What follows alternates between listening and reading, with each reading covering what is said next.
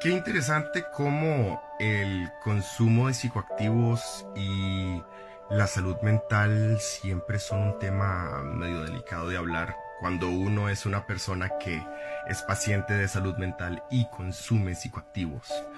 Para ejemplos de una historia, um, al día de hoy, um, si yo estuviera recibiendo el medicamento de la caja, que lo puedo recibir y, si sintiera que, que, necesito volver a tratamiento, puedo hacerlo en cualquier momento. Como paciente de salud mental he tenido el medicamento por etapas sí, por etapas no, etapas de años en las que sí las he tenido y etapas que no.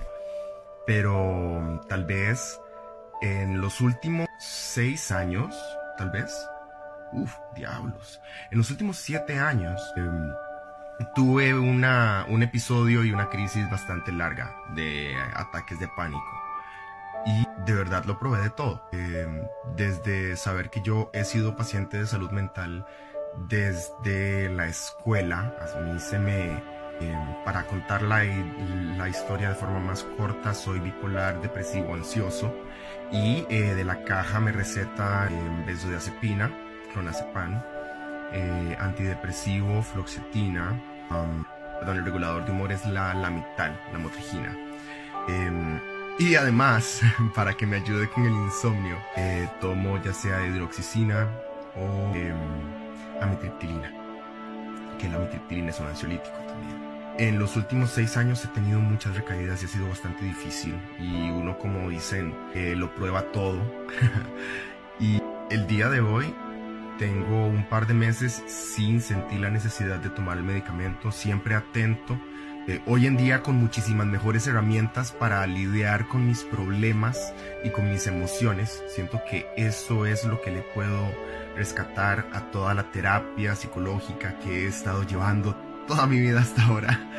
Em, creo que he logrado, en especial en estos últimos cinco años, desarrollar las herramientas eh, para poder manejar mis emociones sin depender de una sustancia, eh, sin importar cuál sea la situación en mi entorno. Entonces, eh, si bien y sé que soy una persona bipolar que tiene dificultades para transicionar de una emoción a otra, o de mantenerse dentro de una sola emoción por mucho tiempo, y eso pasa cuando hay mucha ansiedad y muchas cosas, en fin. Para mí ha sido muy... En fin, la cosa es que no estoy tomando ninguno de los medicamentos que me receta la caja.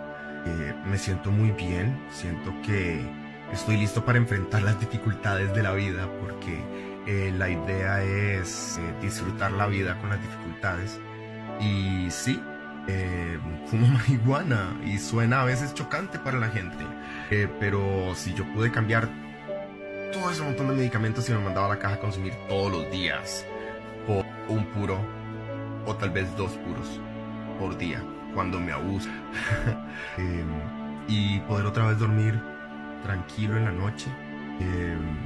Em, tener la tranquilidad para poder de verdad procesar y reaccionar y adaptarme a mi entorno y mis emociones.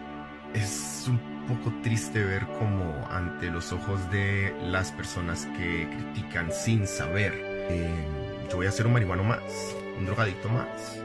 Eh, yo suelo hacer la broma de que el hecho de que yo fume marihuana no quiere decir que yo me inyecte piedra. Y para mí el decir inyectarse piedra es algo risible porque eso no se hace, así no se consume. Pero tal vez es porque yo soy una persona que sí sabe del tema. A las personas de verdad cuando yo digo inyectarse piedra, hay gente que piensa que de verdad se hace. Y es parte de la misma ignorancia que me parece risible.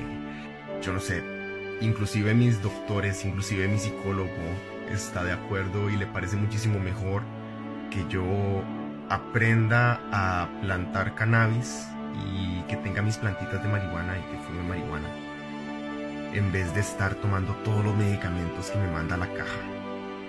Entonces yo de verdad espero que pronto eh, dejen de meterme miedo por querer plantar algo y no sé, a mí siempre me ha parecido ridícula la necesidad de un permiso para plantar tomates, pero bueno, si llegase a ser necesario, que sea pronto, porque eh, es una cuestión de salud mental que de verdad deberíamos de hablar, ya en serio.